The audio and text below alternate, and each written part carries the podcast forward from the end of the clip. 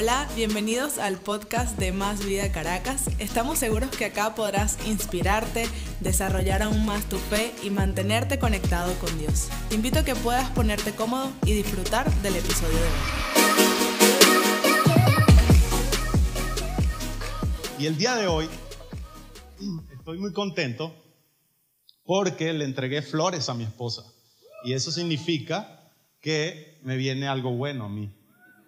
¿Ok? Este, no, quería hacer esto porque creo que es súper, súper significativo también para nuestras relaciones. Así que eh, si tú estás casado, quiero animarte también a que puedas tener detalles con, con tu esposa eh, y las esposas con los esposos también. Pero el día de hoy vamos a hablar en este marco de, de, del Día del Amor y la Amistad y todo eso que es mañana pero estamos en una serie que se titula Es complicado, una serie de relaciones, eh, cualquier tipo de relación, matrimonio, noviazgo, relaciones de amistad, de trabajo, etcétera, ¿verdad? Y yo creo que las relaciones son complicadas. No sé si ustedes también piensan lo mismo que yo. Es complicada, ¿verdad? Las relaciones, por eso así se llama la serie, pero el título de mi mensaje el día de hoy es Caminar juntos. Caminar juntos. Yo quisiera que puedas voltear a alguien y dile, caminar juntos caminar juntos. Ahora, yo no sé cuántos de ustedes les gusta caminar. ¿Cuántos de ustedes les gusta caminar para saber?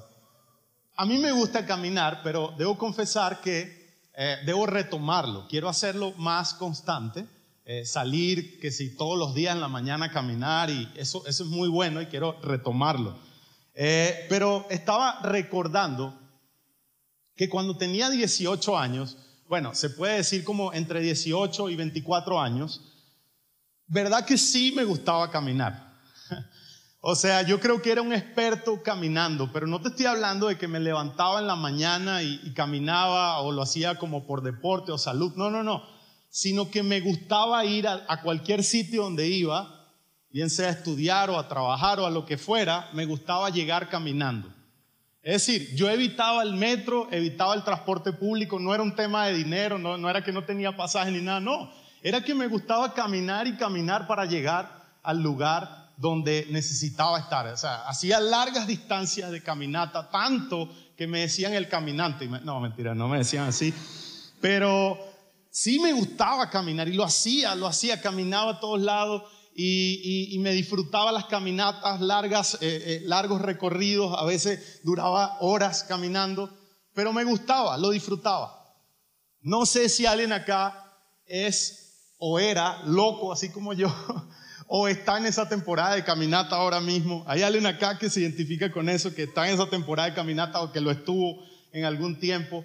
Pero sabes, cuando yo, en ese tiempo que era un caminante, eh, me hice novio de Joana, nos hicimos novio. Entonces yo cuando dije, no, ya tengo a la muchacha, a la chica que, quería, ¿verdad? Que quiero. Y entonces yo dije, no voy a caminar más, porque no le quiero llegar así sudado o, todo cansado a las citas y todo esto.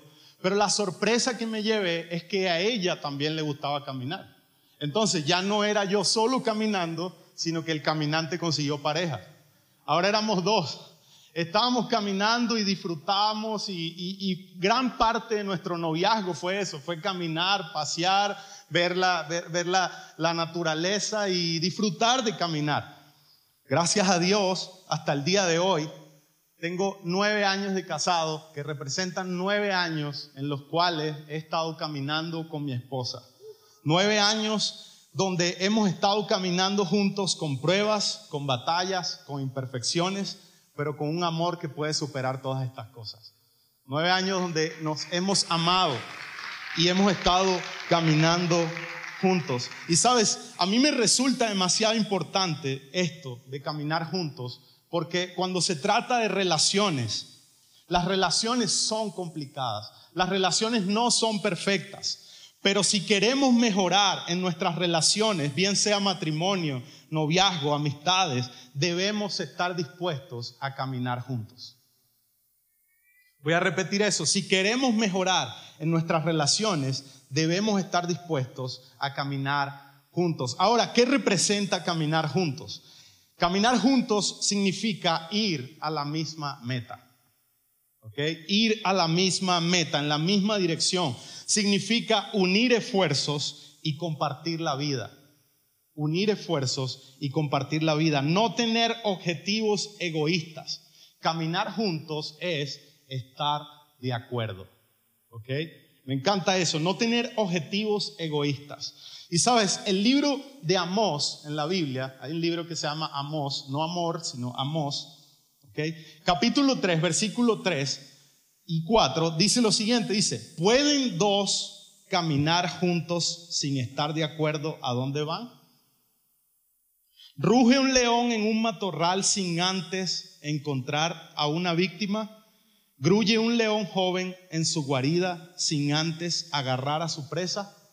O sea, lo que nos presenta el profeta acá es un, contexto o una explicación bastante obvia, ¿no? Nos hace unas preguntas, o, o él hace unas preguntas como que son obvias. ¿Pueden dos personas caminar juntas si no están de acuerdo? ¿Cuál sería la respuesta? No, no. O sea, dos personas no pueden caminar juntas si no están de acuerdo. Luego dice, luego dice, ruge un león en el matorral sin antes encontrar a la víctima. Obvio que no. El león ruge una vez que tiene la víctima. Si ruge antes, la víctima se le escapa. Es decir, el león ruge una vez que va a comer. Es como su oración por los alimentos, algo así, ¿no? Eh, y, es algo obvio que nos presenta el, profeta Amós. Pero el verso 7 de este capítulo me parece increíble porque dice, de hecho el Señor soberano nunca hace nada sin antes revelar sus planes a sus siervos, los profetas. ¿Sabes? Me parece increíble esto cómo, termina el verso 7 o lo que dice el verso 7 específicamente, porque tiene demasiada relación con el caminar juntos. Tiene demasiada relación con el versículo 3. Básicamente lo que está diciendo es, Dios no hace nada sin ponerse de acuerdo con alguien en la tierra. Es increíble. Imagínate lo importante que es estar de acuerdo, que hasta Dios, antes de hacer algo, primero busca un hombre o a una mujer, a una persona, un ser humano, para ponerse de acuerdo. Y la que está al lado, es importante ponerse de acuerdo. De hecho, quisiera que puedas recordar estas palabras y lo puedas anotar si quieres, pero Dios siempre busca con quién ponerse de acuerdo en la tierra. Cuando lo piensa de esa manera, eso me hace meditar, me hace pensar. Dios está buscando a alguien con quien ponerse de acuerdo. Y ese patrón los vemos, lo vemos en diferentes ocasiones en la Biblia. Dios usa el mismo patrón. Por ejemplo, en Génesis capítulo 7 habla la historia de que venía un diluvio a, a la tierra, ¿verdad? Pero antes de que viniera el diluvio, Dios buscó una persona y esa persona se llamaba Noé y se puso de acuerdo con Noé le dio instrucciones de qué debía hacer antes del diluvio. Noé fue con, el pueblo y le dijo, mira, va a pasar esto y esto y esto, Dios me dio instrucciones. Muchos no le creyeron, no quisieron ponerse de acuerdo con él, pero Dios sí se puso de acuerdo con Noé. Antes de que Dios haga algo en la tierra, Dios quiere ponerse de acuerdo contigo y conmigo. Me encanta porque también Jesús es el ejemplo perfecto de esto, porque Jesús es todo hombre y todo Dios todo hombre y todo Dios. ¿Y sabes por qué fue todo hombre? Porque se necesitaba de un hombre para ponerse de acuerdo con Dios para traer salvación a la humanidad. No, si vas a aplaudir, no engañes a Dios, sino aplaude, ¿sí? Pero por esa razón Jesús es el ejemplo perfecto. Y hoy en día, amigo, quiero que sepas algo. Tú y yo representamos la iglesia. La iglesia no es un lugar. La iglesia no son cuatro paredes. La iglesia son personas. La iglesia no es una institución religiosa. La iglesia son personas que tienen vida, personas que, que pueden expresar a Dios de forma fresca, de forma creativa, de forma diferente. La iglesia es un organismo vivo porque somos tú y yo y nosotros, nosotros tenemos, eh, digamos, el privilegio de que Dios quiere ponerse de acuerdo con nosotros para hacer algo en esta ciudad.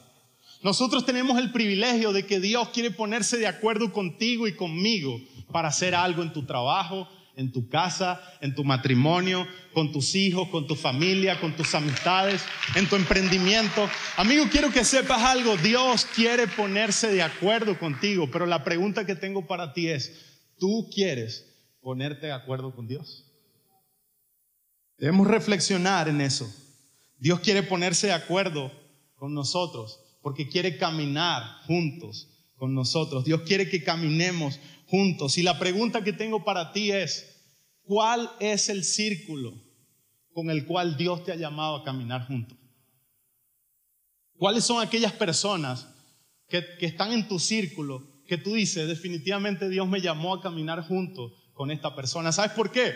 Porque si decimos que queremos caminar junto con Dios, también significa que debemos caminar junto a otras personas. No podemos decir que queremos caminar con Dios solamente y no querer caminar con otros. Y ya vamos a entrar en eso, pero amigo, yo quiero decirte si de repente no ubicas cuál es tu círculo y estás pensando con quién yo debo caminar la vida, con quién yo junto a quién. Quiero que sepas tu familia, obviamente, Debes caminar con tu familia. Debes caminar con tu esposa. Debes caminar con, tu, con tus padres. Debes caminar con tu iglesia, supongo. ¿Sí o no? Debes caminar con aquellos que sirven junto contigo. Son gente que Dios te está presentando para que ahora camines la vida junto con ellos. Amén.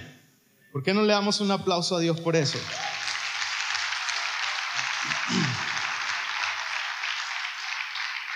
Pero de nuevo, decimos a veces, no, es que yo, yo camino con Dios, yo quiero caminar con Dios y ¿cómo, cómo, cómo es eso? O sea, yo me estoy poniendo de acuerdo con Dios y estoy orando todos los días y yo leo la Biblia todos los días, pero ¿y cómo estás caminando con, con tu esposa o cómo estás caminando con, con tu iglesia o con la gente en tu trabajo? ¿Cómo estás caminando con ellos? No, no, no, yo camino es con Dios.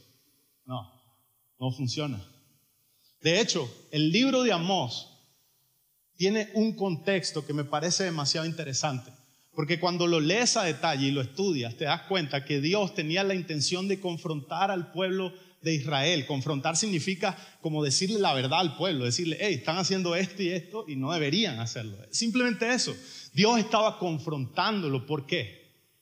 Porque el pueblo decía que caminaba con Dios, pero no estaban dispuestos a tratar a las personas como Dios las quiere que se traten.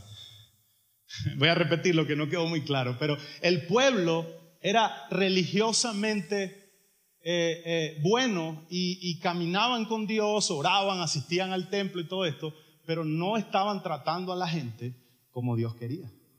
Y quiero que, quiero que sepas que caminar con Dios es tener una relación con Él, ¿verdad? Vertical, pero esto significa que tus relaciones horizontales también tienen que cambiar. Tú no puedes decir que tienes una buena relación con Dios y una mala relación con las personas. Tú no puedes decir que tienes una buena relación con Dios y una mala relación con tu esposa, con tu familia, con tus amigos. No, eres, no, no, no los tratas bien. ¿Por qué? Porque una relación con Dios hace que mejore las relaciones en la tierra. Amén. Por eso yo quiero animarlos hoy a esto, porque mira lo que dice Primera de Pedro 3:7. Dice, "Trata bien a tu esposa." Horizontal, ¿verdad? Para que nada estorbe en tus relaciones, vertical. ¿Te has dado cuenta que todo se trata de horizontal y vertical? ¿Y te has dado cuenta que horizontal y vertical es la cruz? Es decir, el sacrificio de Jesús no solamente te conecta con Dios, sino que también te conecta con las personas. Si nosotros estamos dispuestos a caminar con Dios, hoy es un buen día para poder limar cosas en las relaciones en la tierra, con nuestra familia, con nuestra esposa, con la novia, con el amigo. Hoy es un buen día para limar algunas cosas y ponernos a cuenta en eso.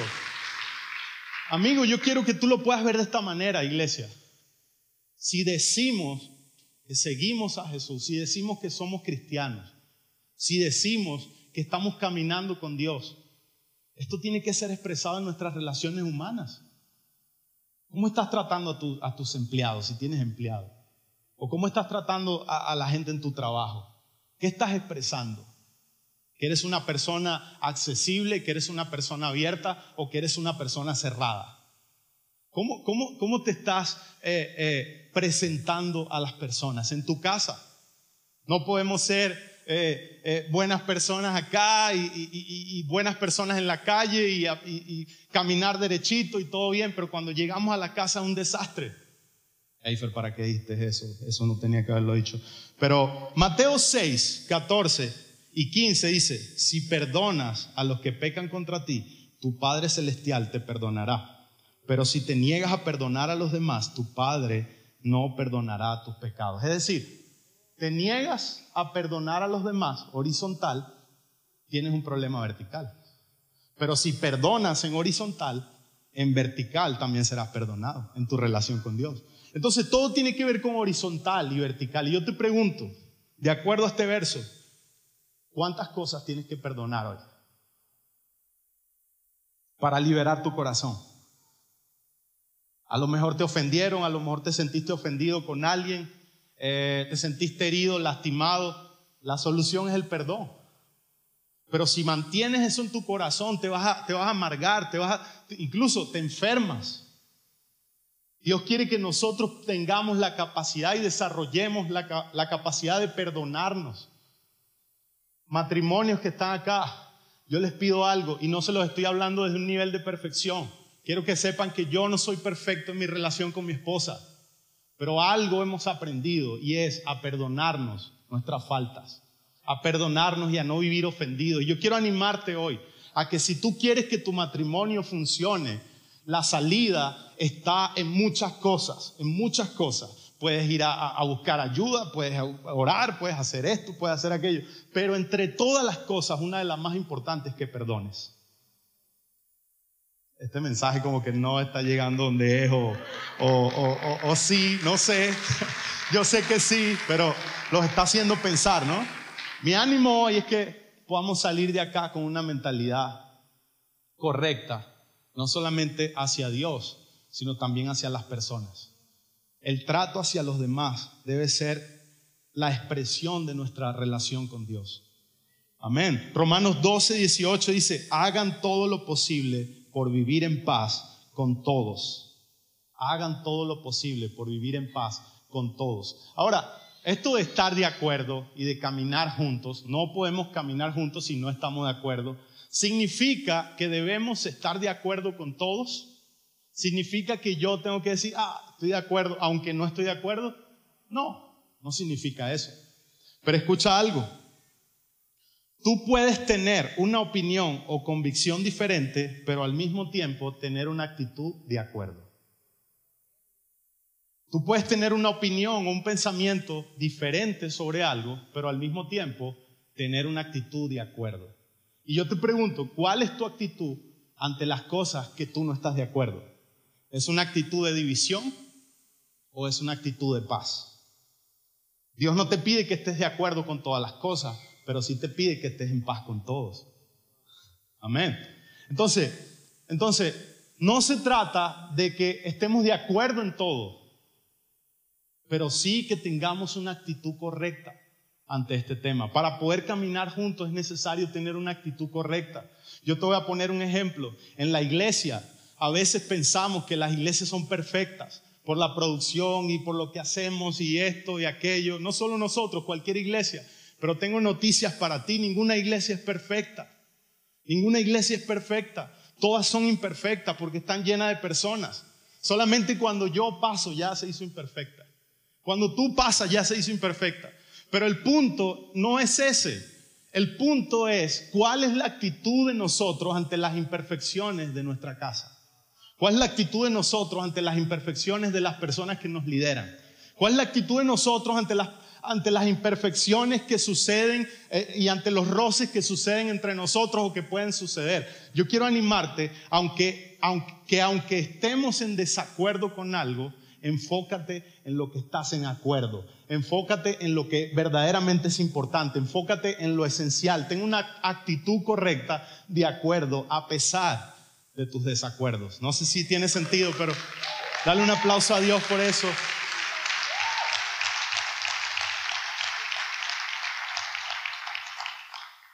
Sabes, cada vez que yo me pongo de acuerdo con Joanaí, todas las cosas salen bien. Pero cada vez que estoy en desacuerdo con ella, todo sale mal. Algunos matrimonios acá pueden decir lo mismo para saber si no soy el único. Y es complicado ponerse de acuerdo. No, se los voy a negar. Es complicado porque pensamos diferentes. Somos personas diferentes. Pero quiero hoy regalarte tres cosas que nos pueden ayudar a ponernos de acuerdo. Pero antes quisiera saber si alguien quiere ponerse de acuerdo el día de hoy con su esposa, su novia, su novio, con un amigo, ¿verdad? O sea, si quieres hacerlo, quiero regalarte tres cosas. Y lo primero es súper, súper, súper. Pongan mucha atención porque esto es demasiado profundo, demasiado, es teología.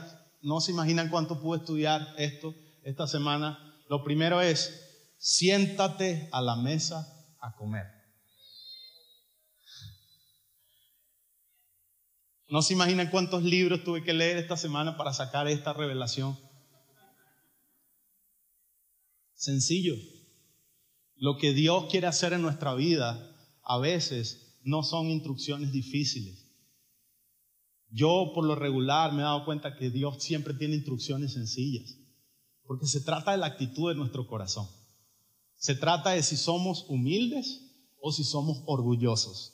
Si tú quieres mejorar tus relaciones, bien sea matrimonio, noviazgo, amistades, con tu equipo de trabajo, lo que sea, yo te quiero animar, siéntate a comer con ellos. Sabes, esto no lo inventé yo. Jesús practicaba esto con sus discípulos. ¿Sabes lo que Jesús hacía entre, entre predicaciones, entre sanar a alguien, entre ir a hacer una misión o lo que sea que, que estaban haciendo? Él se sentaba con sus discípulos a comer. Cuando lees la Biblia te das cuenta que en muchas ocasiones Jesús estaba comiendo con los discípulos. De hecho, hay una historia que probablemente tú la conoces, pero es un hombre llamado Saqueo. Y este hombre Saqueo tenía una mala fama en, la ciudad. Él, era pequeño y tenía mala fama. Parece que había como estafado muchas personas. Y Jesús pasó por, el lugar donde estaba su casa y él se montó en un árbol porque quería ver a Jesús. Y cuando Jesús fue pasando, Mira lo que hizo, le dijo, lo llamó, le dijo, Saqueo, baja, que voy a ir a tu casa a comer. Y se sentó a comer con Saqueo en su casa. Un hombre que tenía mala fama, mala reputación en la ciudad. Jesús se sienta con él en su casa. Y yo quiero dejarte nada más a pensar algo. Yo lo estuve reflexionando y quiero que tú lo reflexiones también. Después de la conversación y de la comida, Saqueo dijo, voy a entregar todo lo que le he quitado al pueblo. Voy a entregar todo lo que he robado. Voy a cambiar mi vida prácticamente. Después de una conversación. ¿Sabes por qué? Porque no fue que Jesús le dijo, mira, tienes que hacer esto y dejar esto y entregar. No, no. Simplemente pasó tiempo con él. No sé qué tiene la mesa con la comida, pero yo creo que une corazones. No sé qué tiene la mesa y la comida, pero creo que une matrimonios une noviazgo, une amistades, une equipos. Por eso, antes de planificar cualquier cosa, antes de, evaluar cualquier cosa, ¿por qué no te sientas a comer primero? Yo quiero animarte a que puedas comer por lo menos una comida al día con tu familia, con la persona con quien quieres arreglar cosas, con quien sabes que hay de roce. Invítalo a comer. Hello. Y paga la cuenta tú también. No, es que, es que, no, es que, invítalo y ya. Y así pruebas tu corazón. Si queremos mejorar relaciones, la comida es una de las opciones más sencillas y más efectivas. Me gusta que Jesús, Franco, cuando resucitó, fue y se le apareció a los discípulos y todos empezaron a pensar entre ellos, ¿será que vamos a evangelizar otra vez con Jesús? Vamos a preparar esto, vamos a hacer un evento de 20 mil personas, todo Jesús le dijo, no, vamos a comer. vamos a comer, porque de esa forma se une el corazón, de esa forma nos unimos, de esa forma arreglamos cuenta, de esa forma nos ponemos de acuerdo. Estoy disponible quien quiera invitarme a comer. Segundo punto, siéntate a la mesa, siéntate a la mesa a negociar. ¿Okay? Si quieres mejorar las relaciones personales, y, mejorar tus relaciones, eh, siéntate a la mesa a negociar. Mira, toda relación saludable está comprometida con negociar. ¿Qué significa esto? Negociar. ¿Qué vamos a hacer hoy? ¿Cuál es el presupuesto que vamos a gastar? Sabes, a mí con Joana me debo confesar, a mí me ha costado esto, me ha costado como negociar, ¿no? Como, pero lo he hecho aunque me, aunque me ha costado y ella ha sido más insistente que yo, lo admito. Pero me he metido en eso y me ha gustado. ¿Sabes por qué? Porque terminamos gastando lo, lo que dijimos que íbamos a gastar. Terminamos haciendo lo que dijimos que íbamos a hacer. No se hace mi voluntad nada más, no se hace la de ella, sino que unimos nuestra voluntad para que se haga una voluntad diferente. Y yo quiero animarte a eso. Si tú quieres mejorar tu matrimonio, une tu voluntad con la de tu esposa. ¿Qué cosas tienes que dejar de tu voluntad para que puedas unir tu voluntad con la de ella o con la de él y hacer una nueva voluntad? ¿Sabes? Jesús nos modeló esto también, porque él podía hacer su voluntad en el momento de estar en la cruz y su voluntad cuando le dijo, cuando le dijo al Padre, ¿por qué me has desamparado? Cuando, cuando le dijo al Padre estas cosas, estaba hablando de, su voluntad humana, de que, de que, sentía dolor, de que sentía eh, eh, eh, el proceso, pero Jesús prefirió rendir su voluntad para hacer la voluntad del Padre. Y yo quiero animarte en tus relaciones a rendir tu voluntad para que puedas hacer la voluntad unida con tu pareja, con tu equipo, con tus amigos. Si tú crees eso, si te parece productivo para ti, práctico, yo te pido que le puedas dar un aplauso a Dios por eso.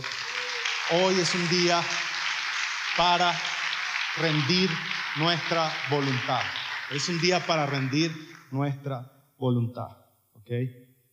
Y número tres, último, siéntate a la mesa con todo y desacuerdos. Siéntate a la mesa con todo y desacuerdo. ¿Sabes? Lo primero, siéntate a la mesa y come. Lo segundo, debes negociar hay que negociar, ¿verdad? ¿Qué quieres tú? ¿Qué quiero yo? Pero lo tercero es que hay cosas que no se pueden negociar. Por ejemplo, si, si tu esposa, eh, eh, tu esposo, digamos, le va al Magallanes, importa. Ahora, si le vamos a un mejor equipo, ¿qué podemos hacer? Entonces, pero eso no se puede negociar, eso ya es como, me explico, opiniones, opiniones políticas tranquilo, no te preocupes. Yo puedo tener una opinión, otra persona puede tener otra opinión, pero tenemos que tener la capacidad de sentarnos a la mesa, aún con desacuerdos. Porque como les dije anteriormente, tener una opinión diferente no puede hacer que yo tenga una actitud diferente. ¿Me explico?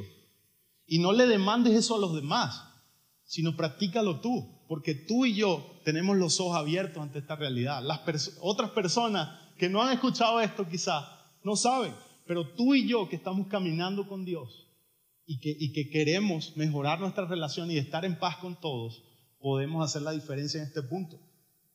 ¿Por qué no te sientas con gente que piensa diferente que tú en el trabajo? ¿Mm? ¿Por qué, no, ¿Por qué no le expresas tu amistad de una manera genuina? Aún con toda diferencia. Invítalo también al café. Siéntate a la mesa. Si hay diferencia en tu familia, igual siéntate a la mesa. ¿Por qué? Porque de esta manera estamos creando una actitud de paz. Estamos creando una cultura de estar de acuerdo entre nosotros. Y me gusta esto. Para cerrar, quiero decir dos cosas importantes. Número uno, ¿Hay alguien acá todavía? ¿Sí? En Mateo 18, 19 Jesús dijo, si dos de ustedes se ponen de acuerdo para pedir algo en la tierra, les será hecho. Si dos de ustedes se ponen de acuerdo, no importa lo que pidan. Jesús estaba diciendo, el cielo se abre cuando dos se ponen de acuerdo. El cielo se abre cuando un equipo se pone de acuerdo. El cielo se abre cuando una iglesia se pone de acuerdo. Yo quiero animarlos a que tengamos esa actitud en nuestro corazón. ¿Sabes? Una actitud de acuerdo es una actitud de unidad. Y si por algo nosotros tenemos que pelear, que sea por la unidad. Que sea por la unidad.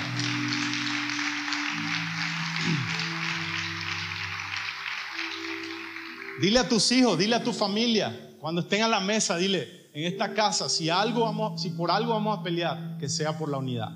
Vamos a, vamos a mantenernos unidos. Vamos a mantenernos de acuerdo, con diferencias, pero de acuerdo. Amén. ¿Sabes? Ya voy a cerrar, pero no puedo dejar de decir esto, y es que es una pregunta. ¿Tienes una actitud de acuerdo y de paz o tienes una actitud de división? Sabes, una actitud de división es cuando yo me siento a la mesa con alguien y no estoy muy contento con lo que se dijo, ¿verdad? Pero cuando salgo de esa mesa, o sea, no digo nada, digo, bueno, ok, está bien, pero cuando salgo de esa mesa, yo dije, bueno, yo quería esto, pero Franco dijo que ir ahí. Hello. Hicimos la reunión de creativos y yo dije, no, la mesa hay que ponerla más acá. Pero todo el mundo dijo, no, yo creo que mejor se ve ahí. Entonces yo salgo de la reunión y digo, bueno, ustedes saben, yo dije que la mesa iba allá, pero Franco dijo que era ahí.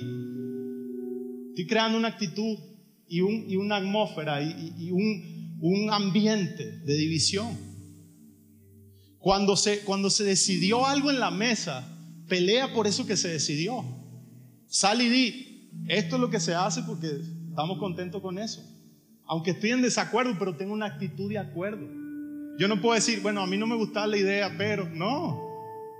En tu trabajo igual, no te reúnas con, tu jefe y después vas donde tú, a las personas que tú supervisas y le dices, bueno, él dijo eso. No, los estás poniendo en problema a ellos. Entonces te pregunto, ¿tienes una actitud de acuerdo o tienes una actitud de, división? ¿Tienes una actitud de acuerdo o tienes una actitud de separar? Quiero animarte hoy a que si estás dispuesto a caminar con Dios, también estés dispuesto a caminar con las personas en acuerdo, que te pongas de acuerdo con quien tengas que ponerte de acuerdo el día de hoy para caminar en paz y para crear un, futuro diferente en nuestra ciudad, en nuestro país, en nuestras familias, nuestras empresas, trabajos. Podemos crear un futuro diferente de paz. ¿Sabes? El enemigo sabe esto. Por eso el enemigo se va a encargar de tratar de separar corazones. De separar corazones. Se va a meter por donde sea para separar matrimonios, relaciones, amistades. Pero insisto, tú y yo podemos hacer la diferencia en esto. Génesis 5, 24 habla la historia de Enoch. Con esto sí voy a terminar. Enoch dice la Biblia que hizo grandes proezas.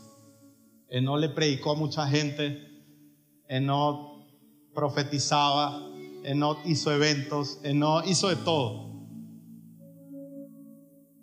No es cierto. Cuando lees la Biblia lo único que dice es que no caminó con Dios. Esa fue su proeza. No se registra más nada de él. Y caminó tan cercano a Dios, era tan amigo de Dios, que un día Dios le dijo, vámonos. Y dice la Biblia, y Dios se lo llevó. Amigo, yo no sé si esto te motiva, pero yo quisiera que al final de mis días se pueda decir, Eifer caminó con Dios. Más vida caminaron con Dios. Que se pueda decir, en Caracas hubo una iglesia que caminaron con Dios. Una familia que caminó con Dios. Vamos, si tú crees eso, no pares de aplaudir a Dios, pero quiero animarte que se pueda decir de ti que tú caminaste con Dios. Vamos, ponte de pie con ese aplauso, con esa alegría. Gracias por haberte conectado y ser parte de nosotros. Te invito a que puedas seguirnos en nuestras redes sociales arroba más vida Caracas. Te esperamos en nuestro próximo episodio.